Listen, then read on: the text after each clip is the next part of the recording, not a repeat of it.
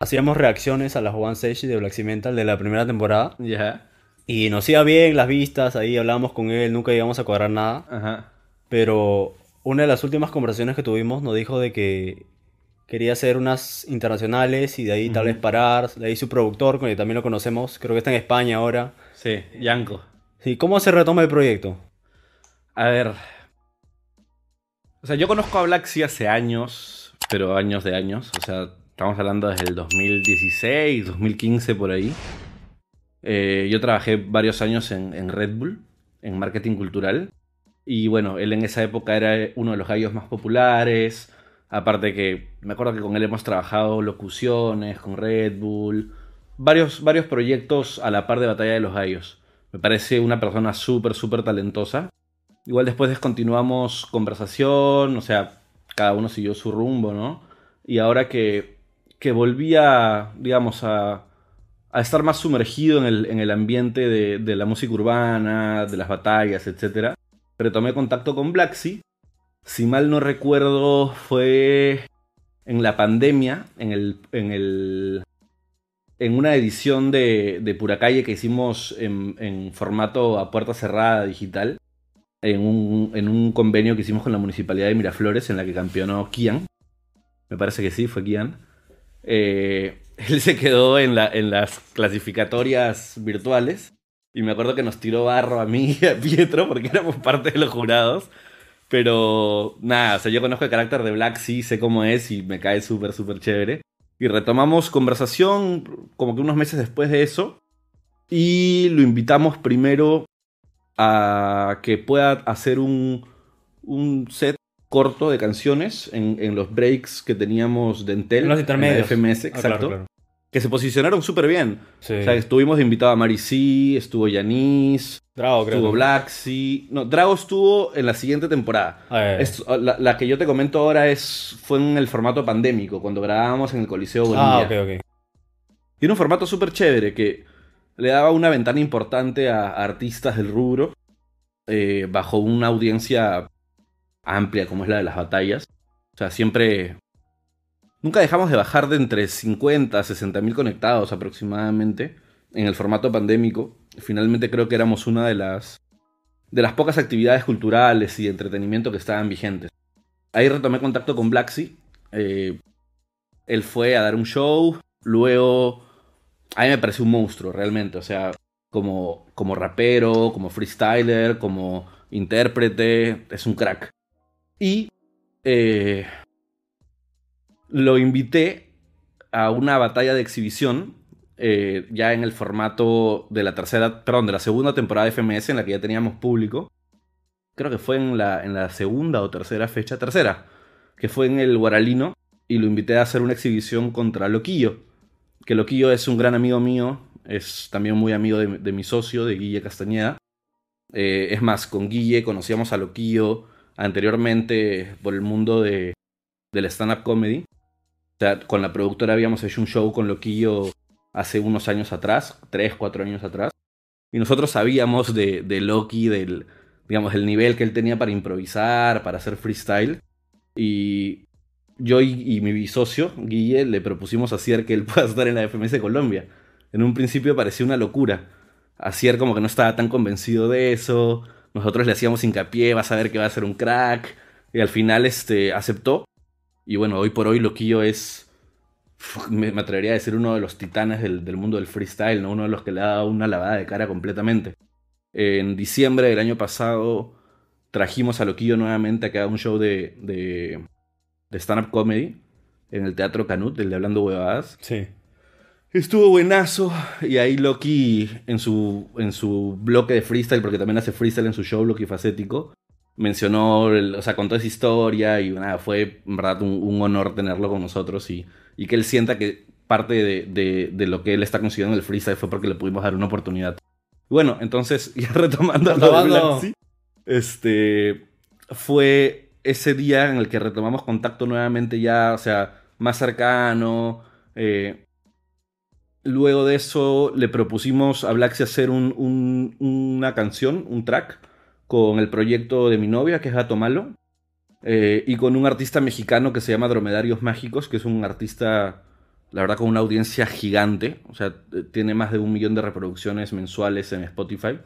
Y es un track que todavía está en la congeladora, que va a salir ahora en unos meses. Ah, pues se hizo. Se hizo, claro, claro, es un tracksazo. Solo que ahora, hasta ahora estamos esperando el video de Dromedarios, que lo tiene que mandar esta semana supuestamente. el videoclip para poder complementar todo. Pero es un tracksazo que en verdad estoy seguro que cuando salga al aire va a romper.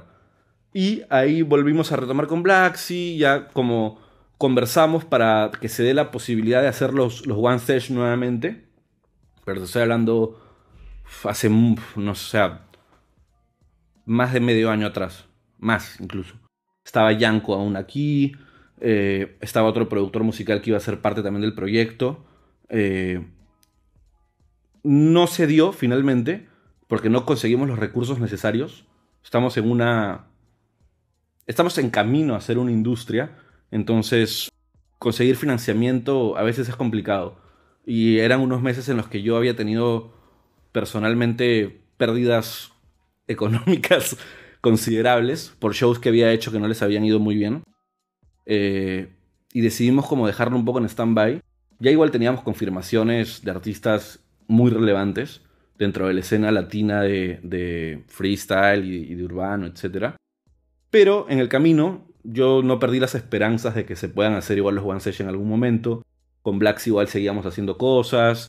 Hay un proyecto que, que se está cocinando entre Blacks y Nero Luis de música urbana con música afroperuana que va a estar tremendo. Ah, ok, sí, sí. Con una participación también, eso es un spoiler de Susana Vaca. Sí. Hay un proyecto hermoso que se está trabajando aún en la preproducción. Pero entonces en ese camino también con Blacks hicimos shows y surgió la posibilidad, gracias a una alianza estratégica que tiene Collage, mi productora, con el grupo El Comercio, con Hype en particular, de este... Hacemos proyectos en común, conseguimos sponsorings en común y surgió la posibilidad de que Inca Cola pueda ser parte del proyecto. Entonces entró Inca Cola y gracias al aporte de la empresa privada hemos podido sacar adelante esas sesiones. Y bueno, ya ustedes saben quiénes son las, las dos primeras sesiones. Bueno, la primera ya salió al aire, ya saben quiénes están en la segunda. Y ahora se vienen unas sesiones épicas. Hemos confirmado, por ejemplo, a, a Mauricio Mesones, que es un artista tremendo dentro del, del rubro de la cumbia. Cumbia. Entonces van a haber eh, artistas invitados que no solamente son de- del género urbano, sino también de otros, de otros este, sectores de la música popular en el Perú. Entonces, esta, esta temporada es una temporada rápida de los One Sesh. Son cinco sesiones, pero cada sesión sale tres semanas. Ah, son cinco nomás. Son cinco únicamente. Y este. Nos estamos enfocando en hacerlo con talento local. Es probable que hayan algunos invitados internacionales, pero más del rubro del freestyle, aún no amplificando tanto hacia lo que queremos conseguir la próxima temporada, que es invitar artistas de afuera y de repente hacer una temporada de One Sesh con banda en vivo, por ejemplo, también. Genial, hermano. Y yo he visto una foto por ahí en la que en el primer One Stage sale Litzen. Sí. ¿Qué pasó? Oh, Litzen va a estar en uno de los One Stage. Ah, ok. Solo que ese día, bueno, él. A ver, ¿qué pasó? Él llegaba de Trujillo, yo soy muy cercano a Litzen, somos muy amigos.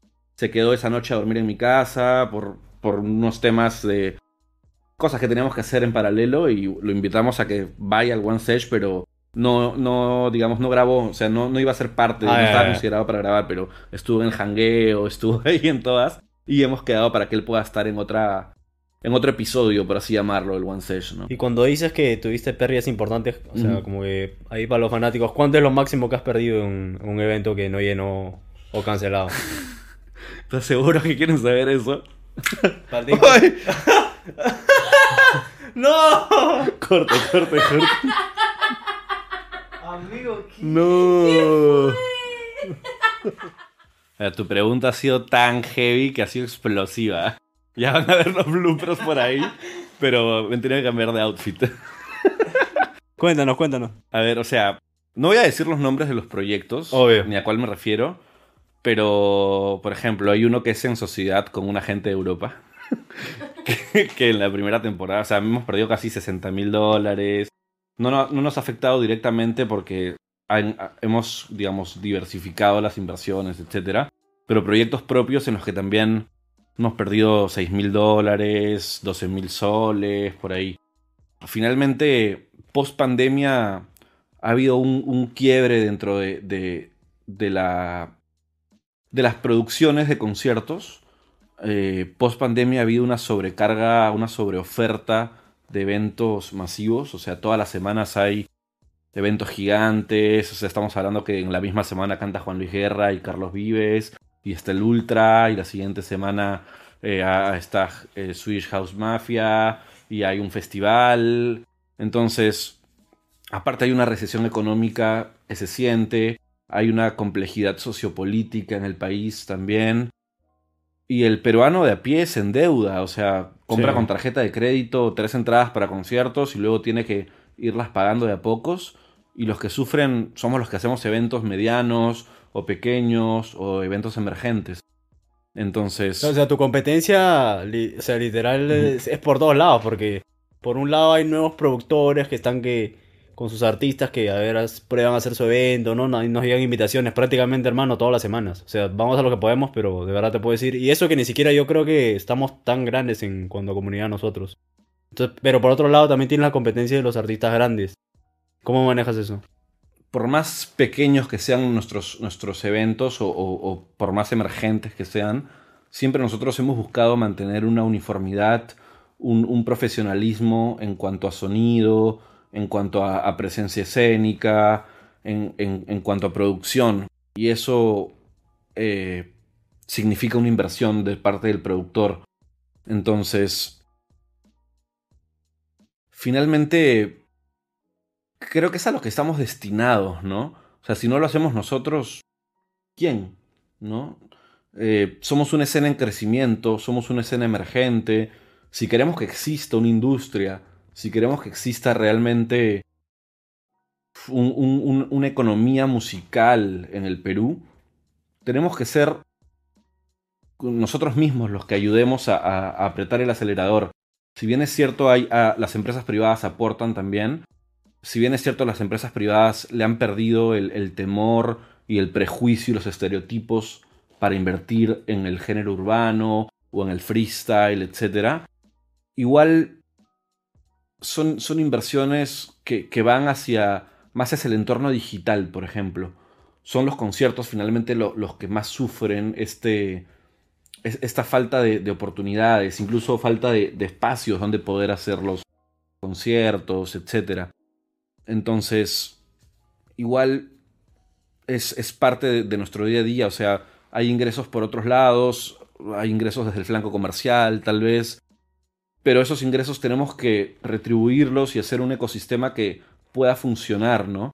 Y entonces esas inversiones tienen que ir hacia los shows en vivo, que finalmente es el momento esencial en el que el artista puede comunicarse con su audiencia, ¿no? ¿Y cómo empiezas en esto de la organización de eventos?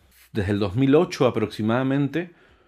En el 2008 creo que fue el primer evento que hice, un evento pequeñísimo, ¿no? Yo estudié comunicaciones, pero siempre estuve ligado a, la música, desde ser promotor de, eventos, o sea, de, discotecas, de convocar gente. Eh, trabajé muchos años en, El Dragón, que es un, espacio que ya no existe, pero que se hicieron cosas realmente importantes para la industria musical peruana.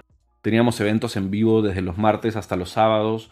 En El Dragón hemos podido tener artistas como La Mala Rodríguez, como Kevin John Hansen, eh, Capital Cities, Armandinho de Brasil, Major Lazer. Major Lazer. Ah, ustedes trajeron a Major Lazer. Sí. Eh, Major Lazer fue el Dragón del Sur. El Dragón tenía dos venues, ¿no? Uno en Barranco y uno en Punta Hermosa. Y en Dragón del Sur estuvo Major Lazer, ha estado Matiz Yahoo, ha estado Steel Pools. ¿Y cómo así lo conseguiste a Major Lazer? Major Lazer fue loquísimo porque Major Lazer venía de para una gira latinoamericana. O sea, estuvieron en el Carnaval de Panamá, que es un carnaval gigante al aire libre fueron a Lulapalooza de Brasil, de Chile, de Argentina. Fueron al Stereo Picnic de Colombia, que es un festival gigante. Y fueron al Asunciónico de Paraguay, que también es un festival gigante. Y acá en Perú fueron al Dragón del Sur, que era un venue para 2.000 personas. Pero nosotros, o sea, yo tenía mucha, mucho vínculo con agencias de diversos países. Y Mayor Laser, bueno, tú sabes que la cabeza de Mayor Laser es Diplo, que es uno de los productores musicales más grandes del mundo actualmente. Y él se moría por conocer Machu Picchu también. Entonces por ahí fue el gancho, quería conocer Perú. O sea, había escuchado mucho de, del, de lo variopinto que era el país, con, no sé, Laura Bozo. O sea, artistas que realmente posicionan al Perú como un país este, exótico, por así llamarlo, ¿no? Y dieron un concierto aquí para 2.000 personas que fue increíble, o sea, fue un show de más de tres horas alucinante. Entonces, eh, ahí luego también yo trabajé muchos años en Help, que era otro, otro espacio de, con música en vivo. Eh, luego trabajé cerca de dos años y medio, tres, en Red Bull. Ahí también pude conocer artistas de toda la región. Y fue ahí que también conocí el mundo de las batallas de rap, el mundo del freestyle. Eh, y bueno, luego de, estar en Red Bull, eh, continué con, mis, digamos, labores propias, con mi emprendimiento. Y bueno, ahí conocí a Jace también, trabajamos muchos años juntos. Eh, pude conseguir la, la franquicia de la FMS aquí en Perú. Y bueno, y ahí llegó la pandemia y nos tocó reinventarnos, reinterpretarnos. Y bueno, ahora estamos volviendo a hacer conciertos, menos que antes es cierto, pero siempre el ímpetu por, trabajar en la música, ya sea en proyectos culturales o en conciertos o en producciones musicales, feats, etcétera, siempre ha estado ahí, ¿no? O sea, Jace lo conoces en Red Bull. A Jace lo conozco en Red Bull, ¿sí? Eh, cuando él fue campeón de Red Bull, igual yo lo conocí ahí, pero empezamos a trabajar juntos como unos seis meses después de eso, ¿no? Ya como manager de él. Claro, o sea, empezamos a trabajar juntos, exacto. Yo dejé de trabajar en, Red Bull, o sea, cerramos una etapa eh, y empecé a trabajar con Jace desde que era un artista pequeño, prometedor, emergente, y juntos hemos trazado un camino que nos ha costado sangre, sudor y lágrimas. Y bueno, ahora sabemos el, tamaño de artista que es Jace, ¿no? O sea, y, el, y el, el, potencial que tiene. Es un artista que no tiene techo, literalmente va. Bueno, si es que ya no lo es, actualmente va a ser el artista más grande del Perú y el que nos va a posicionar en el globo, ¿no? A la música peruana. ¿En qué momento es que te das cuenta que su carrera ya está despegando? Jace es un artista talentosísimo. O sea, más, más allá de, ser un freestyler alucinante, él en realidad es músico desde que tuvo uso de razón, ¿no? O sea, él, el freestyle llegó a él antes de... O sea, claro, el freestyle llegó a él, él siempre fue músico, ¿no? Eh, viene de una familia de músicos también. Eh, me acuerdo que antes de que él viaje a, la internacional de, Red Bull en Argentina, hicimos un, show de despedida en, en, la casa Red Bull y ahí él cantó dos canciones que tenía recién tenía dos, o sea, digamos, recién tenía, entre comillas, porque él tenía un catálogo de composiciones de que tiene 10 años, creo. Y salió tranqui, salió tranqui, fue la primera canción que él sacó al aire, hicimos un videoclip que fue alucinante con Rabbit. Y la verdad que desde ese momento yo sabía que Jace literalmente no tenía techo, ¿no? Y bueno, ahora, después de, de haber trabajado juntos mucho tiempo, la firma que él, que él hace con, Sony Music ya confirmó todo lo, todas las sospechas que teníamos de que él va a ser el abanderado de la música, no solo urbana, sino de la música peruana en, el mundo entero, ¿no? Nosotros también tuvimos una entrevista con Jace y en el proceso ya para desligarse un poco del freestyle y entrar a la música, tú le diste algún consejo, tuviste algo que ver ahí, porque sacó un álbum y como que luego de eso se empieza a meter más en, música, ¿no? Nuestra relación eh, laboral y, amical siempre fue frontal. No creo que haya sido yo el que le haya dado un consejo, siempre él fue el que tomó sus propias decisiones. Yo siento que más bien fui alguien que, que le ayudó a conectar caminos, a, digamos, a, tratar de, posicionarlo dentro de, de, una industria en la que yo tenía ya algo de participación, vínculos, eh, networking, etc. Pero siempre Juanca fue un, convencido de, de, lo que él quería. O sea, desde el día uno sabíamos lo que él iba a conseguir, ¿no? O sea, para nosotros no era nada descabellado. O sea, haber estado en el Ulapalooza con, con él haciendo freestyle, y estoy seguro que el próximo año él va a estar con su, con su proyecto musical o sea, apuesto mis dedos a que él va a ganarse un Grammy dentro de poco. O sea, es, un, ser humano, un artista súper talentoso. O sea, para mí no, no es casualidad todo lo que está consiguiendo. era algo, al menos personalmente, que yo ya sabía desde el día uno, ¿no? Él finalmente es, es más reservado, Sí. es más, más introvertido, no, no le gusta exponer eh, ante terceros lo que él puede conseguir, pero... O sea, es tremendo artista, ¿no? No, no tiene techo, literalmente. ¿Qué planes tienen ahora que, o sea, no están juntos, ¿no? Que les en Argentina y O chambeando. sea, eh, mantenemos una buena relación. Él ha firmado con una agencia gigantesca, o sea, con el manager de Fito Páez. Eh, va a seguir creciendo. Ah, o sea, ya no lo maneja. No, no, no. yo- Ah, o sea, no, él está en Argentina y él tiene un equipo de trabajo allá.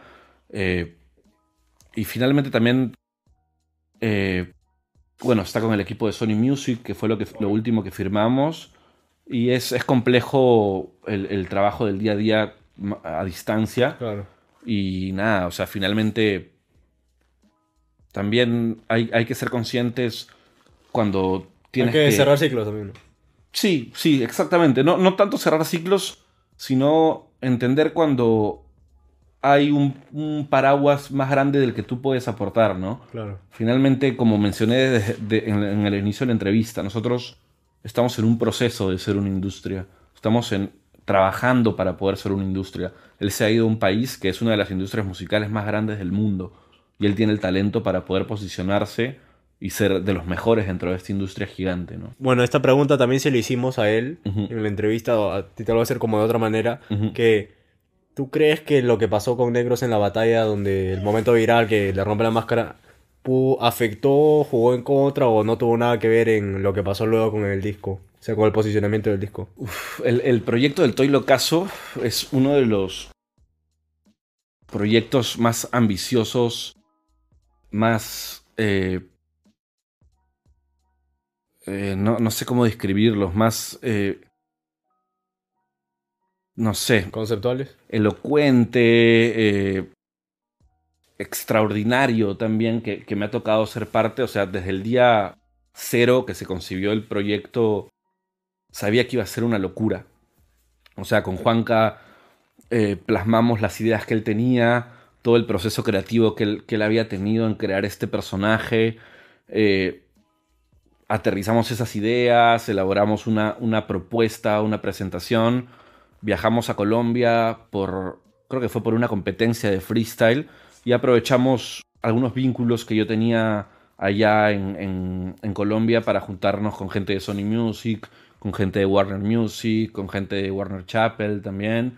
A todos les presentamos el proyecto y fue increíble eh, que el INR de Sony Music en Colombia, que es Pipe, que es una persona extraordinaria, nos abrió las puertas de su casa. Fuimos a su casa a presentarle el proyecto.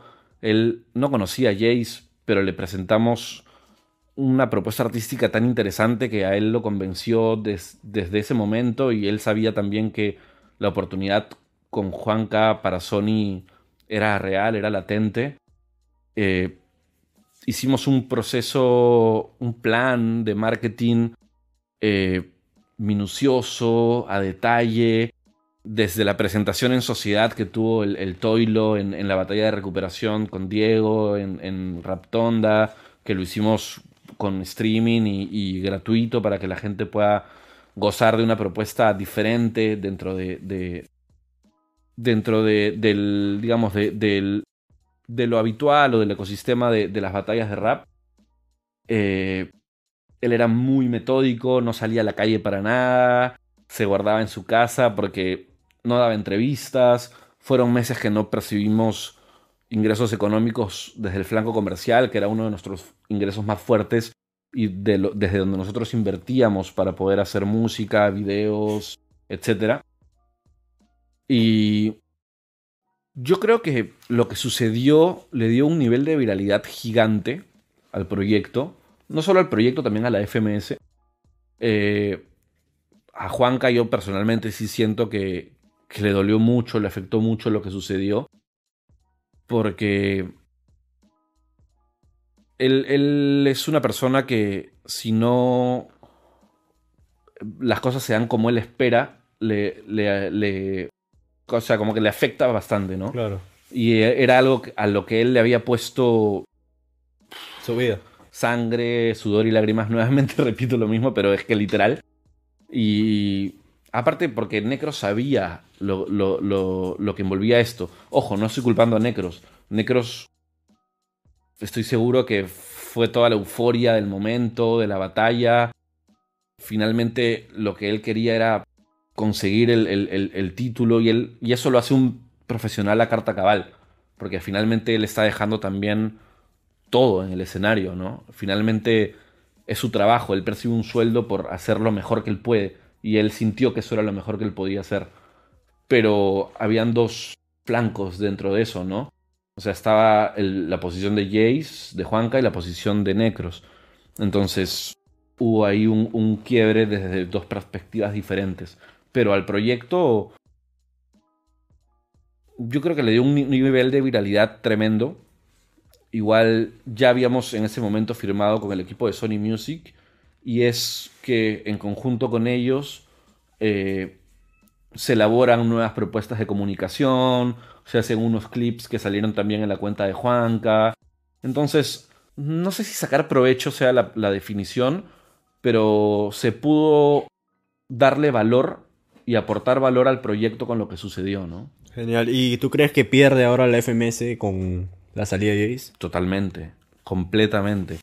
O sea, finalmente Jace, Necros, J, Stick. Bueno, Bihai está haciendo, está emergiendo. No digo que, que, su actualidad no sea, de repente actualmente es el más viral, pero hay freesellers que son pilares del, del rubro, ¿no? Pilares del, de la escena de, batallas improvisadas en el Perú. Y es también cierto que Jace está en un nivel eh, superlativo de, de, convocatoria, de comunicación, de, de sinergia con las marcas también. Entonces, perdemos porque finalmente es la FMS Perú. O sea, es FMS Perú. Y no tenemos al freestyler más importante, que es Jace. Eh, en otros países ha sucedido cosas similares, como, no sé, Woz en Argentina, de repente Arcano en su momento en España, o Bennett, Asesino en México. Y son procesos. Actualmente estamos viviendo un proceso de recambio dentro de la FMS Perú. Entonces, yo creo que le afecta absolutamente, sí. Pero ya está en el trabajo de nosotros, ya está en nuestras manos, en nuestros zapatos, el poder revertir esta situación, seguir adelante y, y seguir creciendo, porque finalmente los que están son unos cracks también. Esta decisión de que ahora, o sea, hay estos cruces, de que viene gente de otros países, gente va también. O sea, ¿por qué es que deciden hacer eso? Eh, yo creo que más que todo es por, por darle nuevos aires a la FMS. Finalmente era un formato que ya estaba cayendo. Repetitivo. Un poco en una monotonía. Tal vez para nosotros no, porque para nosotros es nuestro tercer año, pero España viene ya con cinco años atrás, Argentina con. No, España con seis, Argentina con cinco. Eh, entonces necesitaba aires frescos, darle un nuevo. una nueva visión. Eh, por eso también se cambió un poco el formato, se recortó. Hemos tenido eso, esos, ese draft. Finalmente, nos, aún no podemos eh, identificar y, medir resultados certeros. Recién vamos en la tercera, vamos a, empezar la tercera fecha en Perú. A final de la temporada vamos a, tener una, un, un, digamos, vamos a comprobar realmente si fue efectivo el, hecho de, de, que los traspasos hayan funcionado, pero yo creo que igual le da nuevos matices. Eh, siento que también igual hay freestylers emergentes o old school que podrían estar tranquilamente en la FMS Perú. Pero también tener a freestylers consagrados como es Cacha, como es un filósofo, ¿no? También le, le da. le aporta valor, le da eh, presencia artística, presencia escénica, competitividad a la liga, ¿no? Que finalmente es lo que se busca. A Cacha, ¿cómo lo ves ahora que o viene a otro país? Supongo que se demora un poco a adaptarse. Cachita es un gran amigo. O sea, yo lo conozco también de hace varios años atrás. Eh, bueno, el, otro día estuvimos juntos y, me, mostró unas maquetas musicales que tiene que son tremendas. Se va a grabar con un productor eh, de Medellín que es un genio. Eh, y finalmente tener un freestyler que ha tenido una evolución larga, o sea, sabemos que es, es, parte de la élite del freestyle a nivel mundial, que tiene una audiencia gigante de más de 2 millones de seguidores, finalmente hacen que la liga peruana sea más gorda, ¿no? Eh, definitivamente son artistas que, que, sí aportan positivamente al proyecto. ¿no? ¿Y qué opinas de que él también ahora está en la música, ¿no? Que como me dice, va a sacar temas ahí. No es el único, en Perú también hay varios freestylers que están entrando por ahí, por ese camino, con sus primeros temas. ¿Cómo ves ese...? algo a, a, lo que siempre le hemos tratado de prestar atención y, y de darle trabajo y de remar para que pueda suceder y que aún no pierdo las esperanzas, pero cada vez lo veo un poco más complejo es el hecho de que la audiencia grande, eh, amplia, que sigue las batallas de freestyle, pueda también escuchar la música que proponen los artistas que hacen freestyle.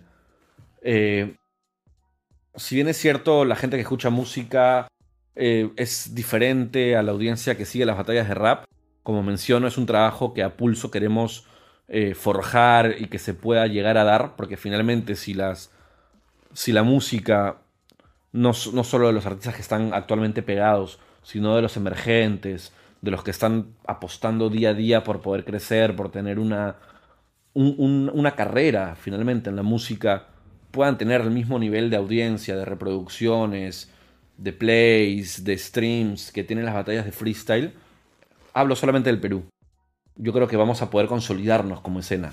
Porque finalmente lo que nutre a una escena, lo que le da valor, lo que le da vida a una escena son los números finalmente.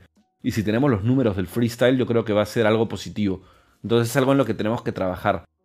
Eh, ya sea dándole espacios dentro de los eventos de freestyle, ya sea tomando eh, las plataformas digitales de freestyle para poder también comunicar la música que hacen ellos. Porque finalmente son súper talentosos los artistas que hacen freestyle musicalmente también. Hay algunos que van hacia algunos hacia unos géneros en particular, otros que siguen la línea del hip hop, del boom bap, otros que hacen trap, etc. Pero yo creo que está también en, en, la labor de la audiencia de poder respaldar y de poder darle un, un correcto seguimiento y valor a los artistas que hacen freestyle y apoyan, apoyándolos en, lo que a ellos también les gusta hacer, porque finalmente son artistas musicales. ¿no? ¿Cuál es tu, tu opinión de propuestas como Duelo de 8 que estuvo el año pasado? O sea, ¿cómo lo ves? ¿Como que suma, no suma? Pre-pandemia hubo una sobrecarga de eventos de batallas de freestyle. O sea, estamos hablando de que habían eventos todas las semanas, no solamente en, Perú, sino en, dentro del ecosistema LATAM o Hispanoamérica con Jace, me tocó viajar por muchos lugares del, mundo constantemente. Luego de la pandemia se mantuvieron algunos eventos de freestyle, luego algunos fueron muriendo y los que realmente quedaron eran porque eran proyectos eh, reales, proyectos sinceros. Duelo de 8 es uno de ellos. O sea, Duelo de 8 es un proyecto al que Juanito consiguió desde cero y yo he visto cómo ha ido evolucionando. Y lo que yo hoy por hoy siento es que se volteó la tortilla. O sea, antes había una sobrecarga de eventos. Ahora creo que solo hay FMS. Entonces, que hayan nuevamente eventos de freestyle, nuevos formatos. Eh, bueno, nosotros tenemos en, en, en, el congelador, digamos, estamos elaborando un proyecto nuevo de freestyle con, con banda en vivo, que no solo sean batallas, sino que sea improvisación, ¿no? Improvisación como un jamming musical. Entonces, creo que más propuestas de freestyle actualmente sí son, sí suman a la escena. Y nuevamente repito, Duelo de 8 fue un proyecto real.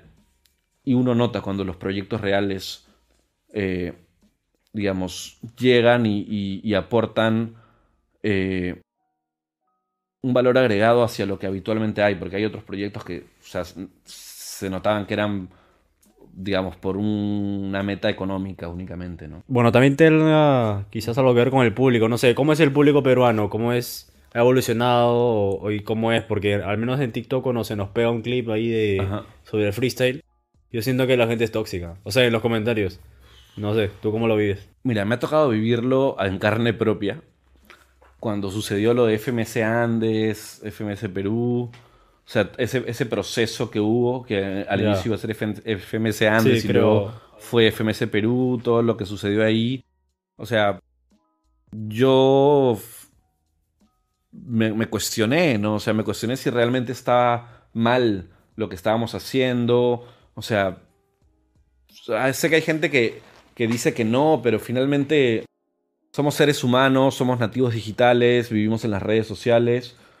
Y quieras o no lo vas a leer en algún momento Te lo envían, ¿no? o te lo envían, o, o llega a ti y es, es complicado, o sea, es, es- No sé por qué, ¿sabes? No sé por qué, pero de repente son chicos que...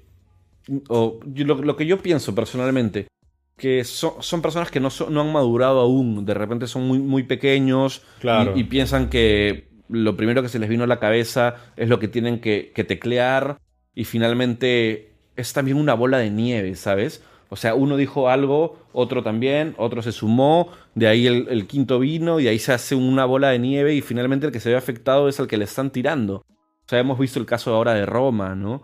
O el, el caso de, de- ¿Cómo se llama? El, el trapero chileno que se suicidó hace poco, Gligli, creo. Gala, gala. Gala Gala. O sea, llegar a esos extremos es, es, es tremendo.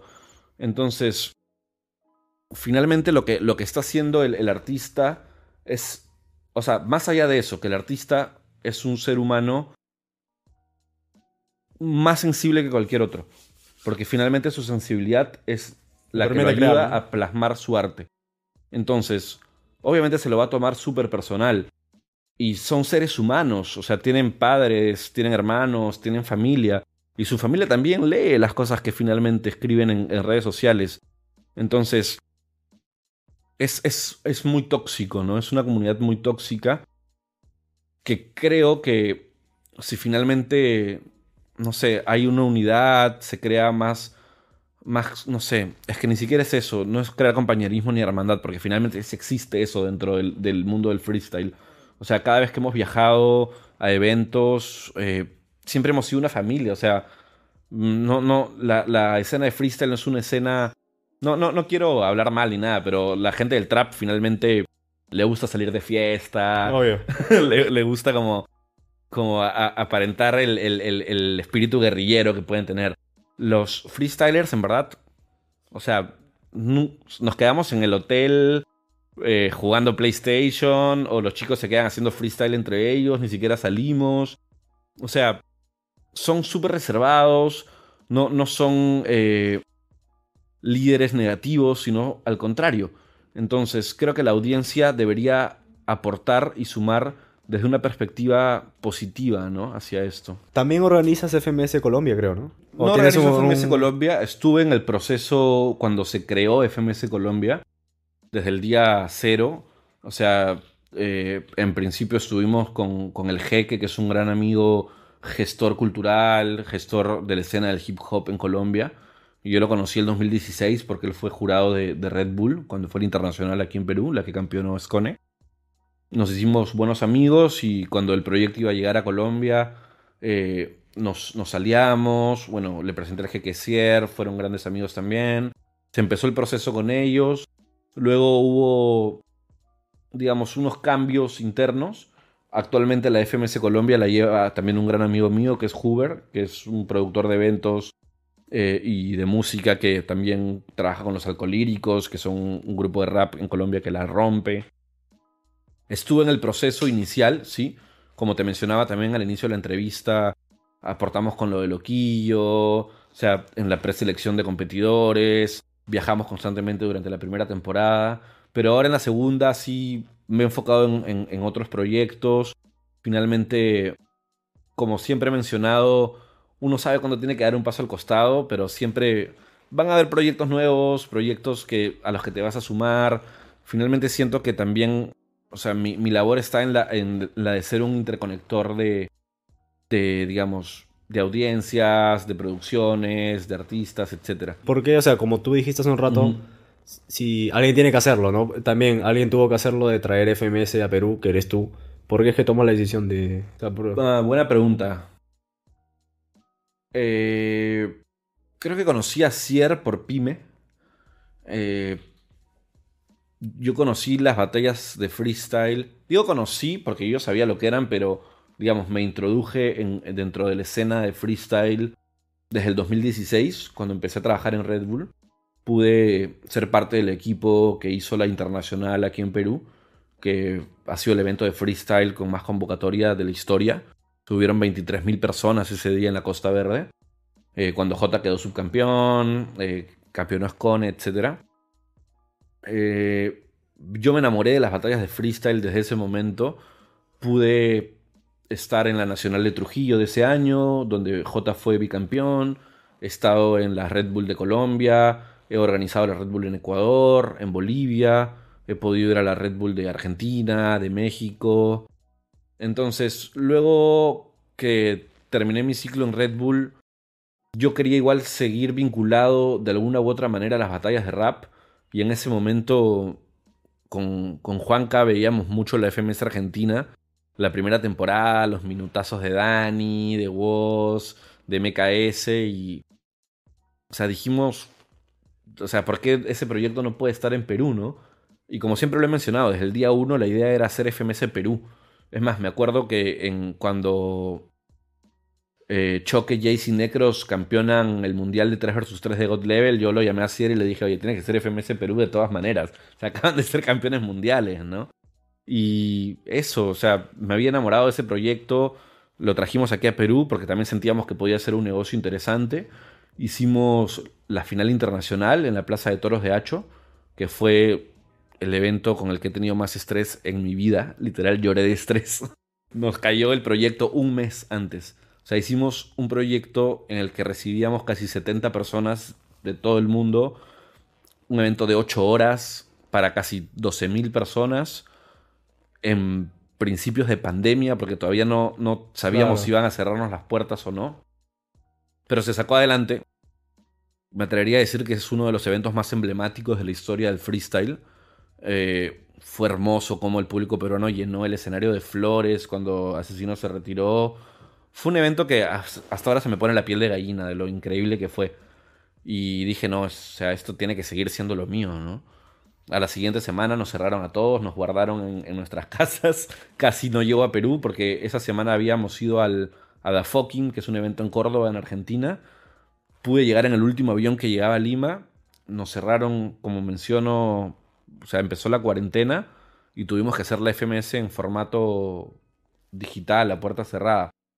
Y desde ese día han pasado muchas cosas y siento que FMS es es literal parte de mi día a día y siento es como si fuera también como, como mi hijo, ¿no? Al que le ha, hemos vivido momentos alegres, momentos tristes, momentos difíciles, momentos coléricos, pero es un proyecto en el que yo no me veo estando, ¿no? O sea, es parte, como menciono, de mi día a día literalmente, o sea, desde las 7 de la mañana que empieza mi día hasta que termina, incluso mi novia ya mm, detesta que vea batallas de freestyle en la casa. O sea, me dice otra vez, pero es que me encanta. Y bueno, y la FMS finalmente es hoy por hoy una vitrina interesante y un, un proyecto eh,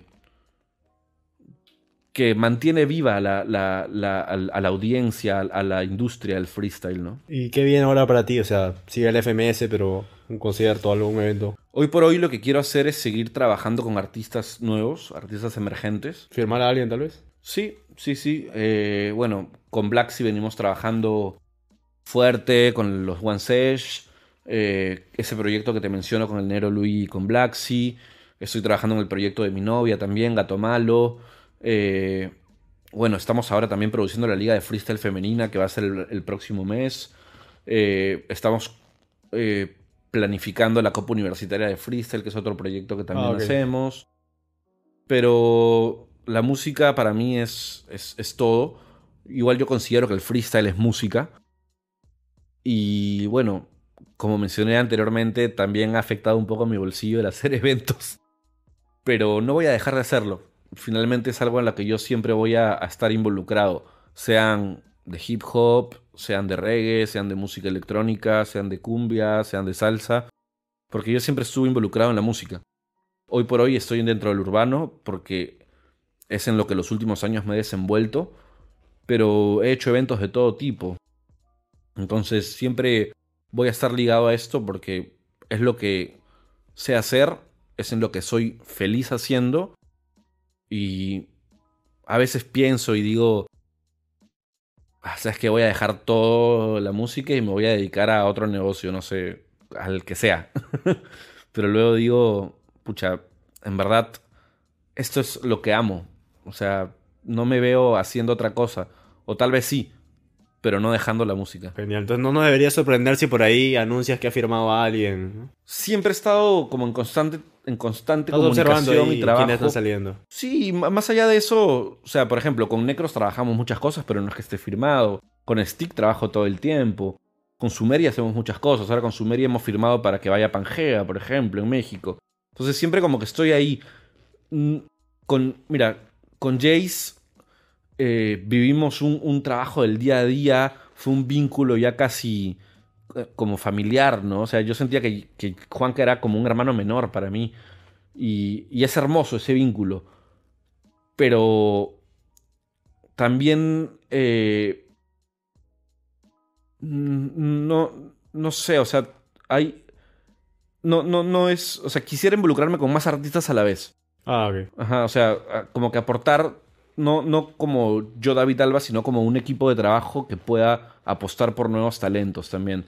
Y hay talentos increíbles aquí en Perú, ¿no? O sea, creo que lo, lo, lo que debemos hacer como escena, como industria, como rubro, es asociarnos entre, entre los managers, entre los productores, entre los gestores culturales de la escena y, y juntos sacar adelante esta audiencia, ¿no? Porque si estamos como separados no, no, no es conveniente. La cosa es mirar todos juntos hacia un mismo norte y que los países afuera nos vean como un bloque, ¿no? Como sucede en Argentina, como sucedió con Chile, que ahora están pegadísimos, eh, Colombia, que es un ejemplo, ¿no? Etcétera. Genial, hermano. Un gustazo tenerte acá, la verdad. Gracias a ti Pronto por la viene invitación. nueva fecha de FMS. Un saludo ahí a los seguidores de Métrica. Un saludo a los seguidores de Métrica Latina. La verdad que he empezado hace poco a seguir todos los videos no me pierdo uno ahora. Me encantó el que hicieron con HBD. Eh, nada, síganlos, apoyemos. Finalmente, gracias a, a, los gestores, a los creadores de contenido, es que nuestro trabajo se puede ver reflejado, es que nuestro trabajo se puede comunicar a las audiencias. Si no fuera por ellos, trabajaríamos con los ojos vendados, ¿no? Entonces, nada, gracias y sigan a Métrica Latina. Y no sean tan tóxicos, gente. Nos vemos. Nos vemos.